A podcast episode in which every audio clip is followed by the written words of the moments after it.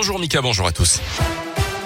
Et à la une aujourd'hui, ce sont les pires chiffres depuis le début de l'épidémie en France. Encore plus de 91 000 nouveaux cas de Covid-19 hier. C'est du jamais vu depuis mars 2020 et la déferlante Omicron commence à s'étendre petit à petit. Le variant, on le sait, sera majoritaire dans quelques jours seulement dans le pays. Il est beaucoup plus contagieux, d'où les appels répétés du gouvernement et d'Emmanuel Macron à se faire tester au moindre doute. Surtout avant le réveillon de ce soir et avant les grands rassemblements familiaux dans les prochains jours. Un nouveau record de dépistage pourrait d'ailleurs être battu cette semaine. Le conseil scientifique a dit craindre une désorganisation de la société au mois de janvier avec la multiplication des arrêts maladie pour cause de Covid. Notez enfin que le délai d'isolement pour le variant Omicron pourrait passer en dessous des 17 jours actuels selon Olivier Véran, le ministre de la Santé. Dans l'actu à Lyon, ce drame hier soir à Vaux-en-Velin vers 18h, un piéton âgé de 60 ans a été mortellement percuté par une voiture dans des circonstances encore inconnues. Les secours n'ont pas pu le sauver. Les suites de la mort d'Axel Dorier, c'était en juillet 2020 à Fourvière à Lyon. La victime avait été traînée sur plusieurs centaines de mètres par une voiture. On connaît désormais la qualification retenue contre le principal suspect, le conducteur. D'après plusieurs médias, il sera jugé pour violence avec arme ayant entraîné la mort sans intention de la donner.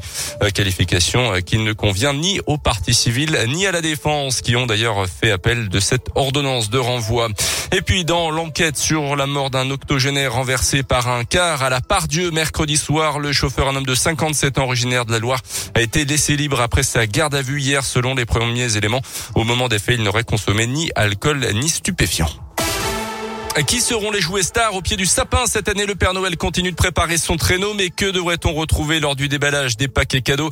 Selon les tendances, plusieurs jeux devraient faire fureur, que ce soit pour les tout petits, les ados, les enfants, mais aussi les adultes. Cédric Jamès est directeur d'un magasin de jouets dans la région.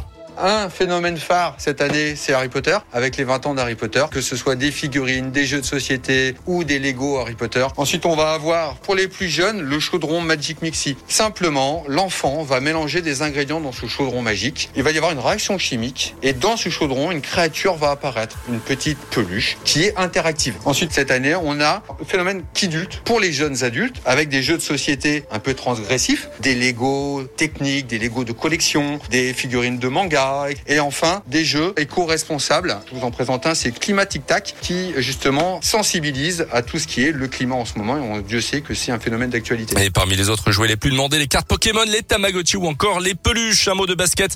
L'Asvel rebond hier à l'Astrobal. Superbe victoire 84 à 82 de l'Asvel contre les Turcs de Fenerbahçe en Euroleague. L'Asvel se sort donc d'une spirale négative de 4 défaites d'affilée et 9 de sa poule de 18, sachant que les 8 premiers participeront au play-off. De la trêve hivernale pour les joueurs de l'OL, seulement 13e de Ligue 1 après un nouveau match pas terrible du tout face à Metz mercredi soir.